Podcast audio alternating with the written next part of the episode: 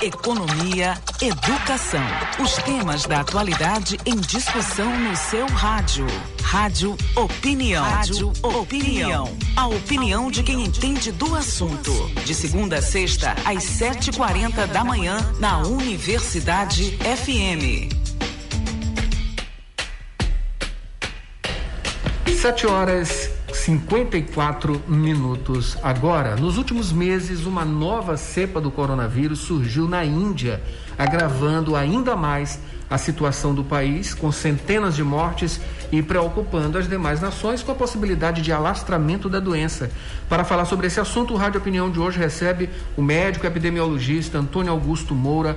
Professor, muito obrigado mais uma vez uh, pelo seu pela sua disponibilidade para falar com a gente, né? Sempre a gente já falou até com o senhor na reportagem que teve aqui com Borges Júnior falando sobre esses detalhes. O senhor é uma figura também muito respeitada que está acompanhando de perto todos esses números e, enfim, atende ao nosso pedido para trazer essas informações mais uma vez e vamos logo começando. O que que é essa cepa uh, que surgiu na Índia e qual o grau de virulidade, né, de virulência dessa cepa uh, que surgiu na Índia. Professor, bom dia. Bom dia, Adalberto. Obrigado novamente pelo convite. Né? É, então vamos ao assunto. A variante indiana, ela surgiu aí. Na realidade, são três variantes indianas. Né? São três. A primeira, ela surgiu em outubro. Né? Aí, quando for volta aí de janeiro, ela já, já era a, já tinha atingido mais de 50%. E aí veio a variante 2, que é essa que está preocupando agora, e atualmente ela é responsável pela maioria dos casos na Índia. E tem a 3 que não foi para frente. Então, na realidade, vamos falar da variante 2. Aí essa variante foi descoberta, então, a algum final de abril, lá no Reino Unido, e eles é, publicaram, então, um artigo mostrando que essa variante ela era é, tão transmissível, ou talvez um pouco mais transmissível, do que a variante britânica. Então, é, a partir daí, a OMS classificou essa variante como uma variante de preocupação. Né? E é, temos agora no mundo quatro variantes de preocupação: a britânica, a sul-africana, a brasileira, que é a P1, e agora a indiana, né? e chama B1, é, ponto, é, B1 167, 2, né? que é a variante 2. Vamos chamar a variante indiana 2, que fica mais fácil. E é, só para só colocar no contexto, a variante britânica, os estudos aí têm mostrado que ela é em torno de 50% mais transmissível do que a variante original.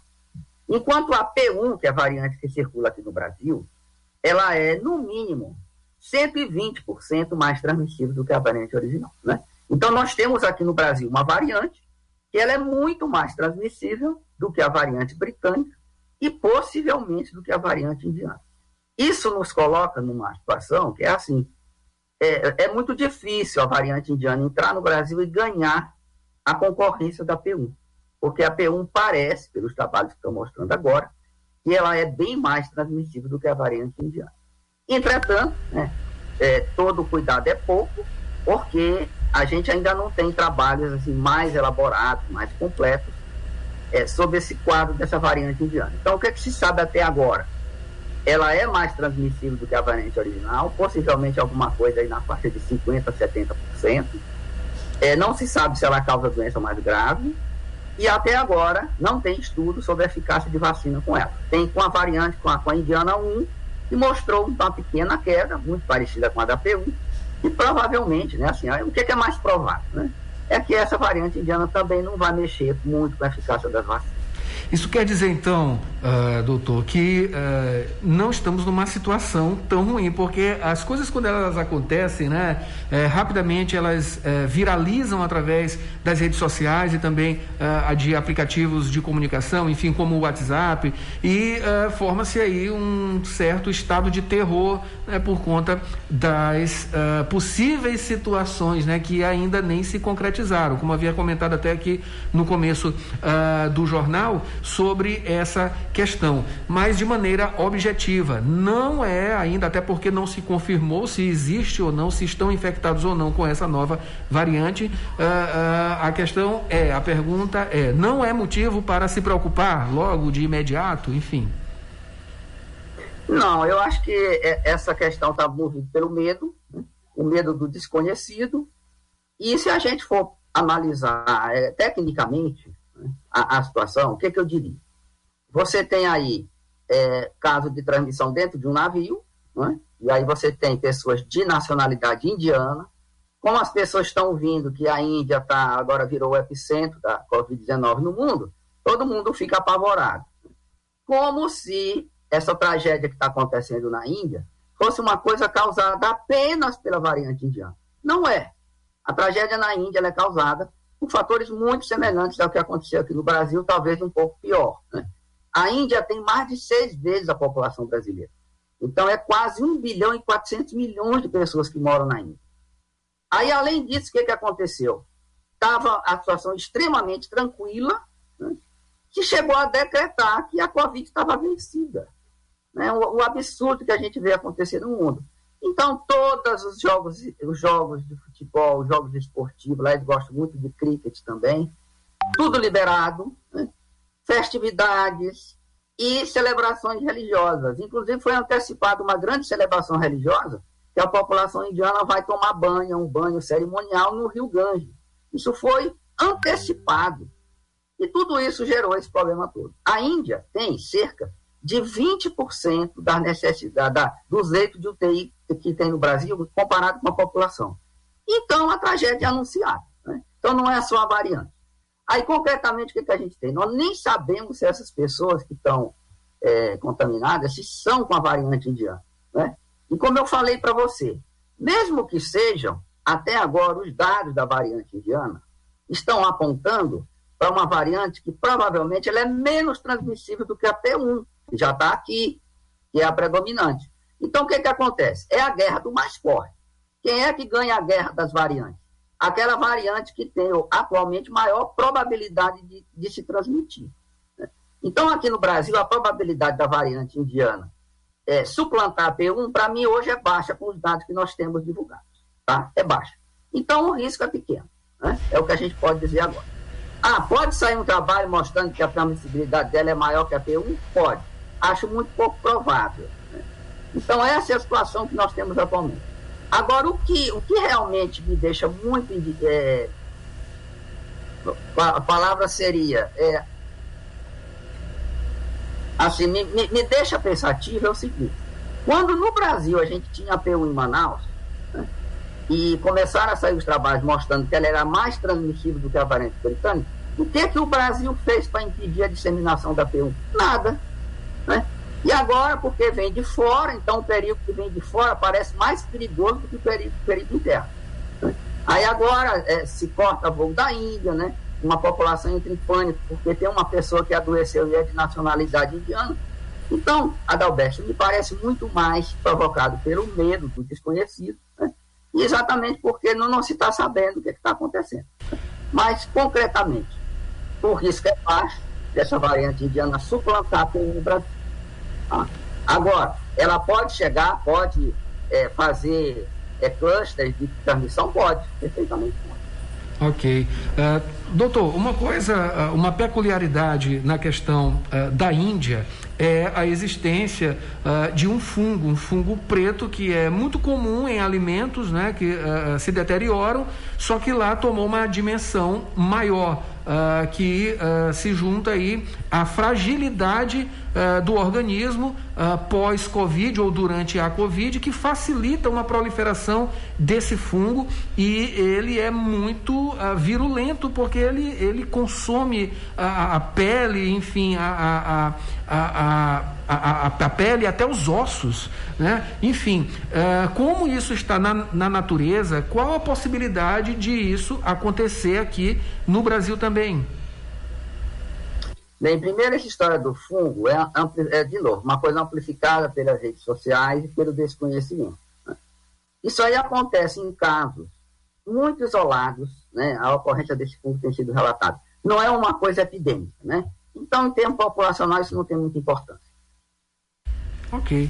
Então, assim, de uma maneira ou de outra, temos aí essa possibilidade, mas que não tem, de acordo com o senhor, essa abrangência tão grande como se imagina e como se formou aí um certo terror em, relação a essa variante.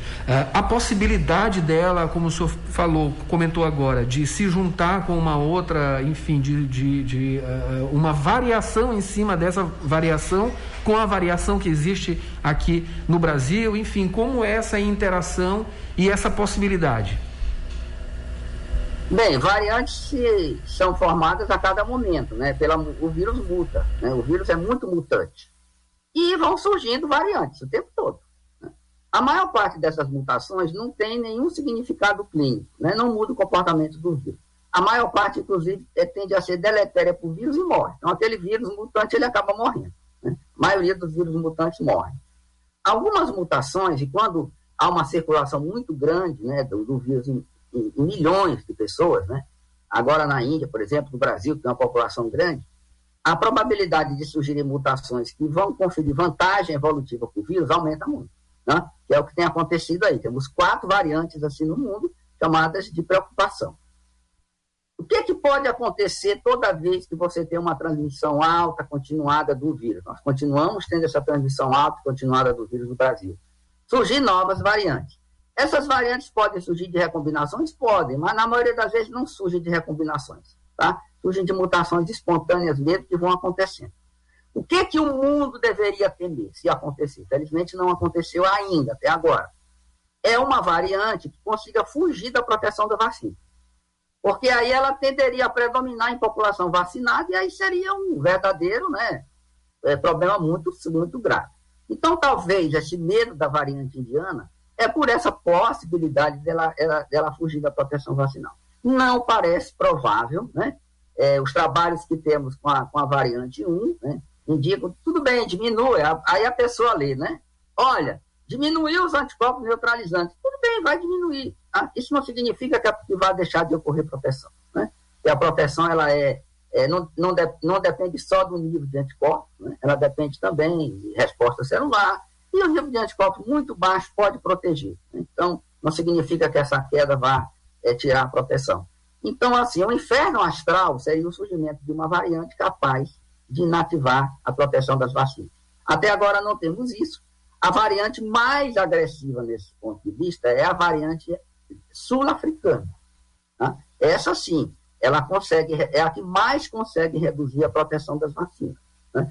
Mas mesmo assim, as vacinas que estão aí no mercado, elas vão conseguir é, controlar mesmo a epidemia pela variante sul-africana. Tá? As vacinas é, é uma guerra. Por enquanto, as vacinas estão mais fortes. Agora, vai chegar o um momento realmente em que o vírus vai suplantar a proteção das vacinas. Eu espero que isso aconteça depois que a gente tiver conseguido controlar a epidemia no mundo. Né? Por quê? Porque aí você vai ter vacinas também serão atualizadas, né? Então, o vírus agora é 2.0, né? Vamos fazer a vacina 2.0, como acontece com a gripe. Aí o vírus vira 3.0, a gente faz a vacina 3.0.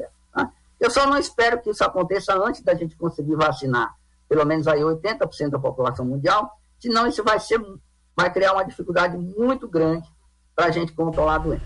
Professor, então vamos torcer para que isso não aconteça. Com, com certeza. Professor, para a gente finalizar, eh, tem essa questão da vacinação que está lenta, tem a, a, a liberação, não é isso, eh, gradual que está acontecendo agora, uh, não só aqui no Maranhão como em outros estados também e uh, fica sempre aquela questão pode ter pode ser que aconteça uma terceira onda enfim a sua análise final sobre justamente esses dois aspectos então a vacinação no Brasil ela nós conseguimos vacinar até agora 17% da população né? O Maranhão está um pouco mais abaixo vacinou aí cerca de 14% da população com a primeira dose se a gente for ver com a segunda dose o Brasil agora que conseguiu vacinar nove então está muito lento né?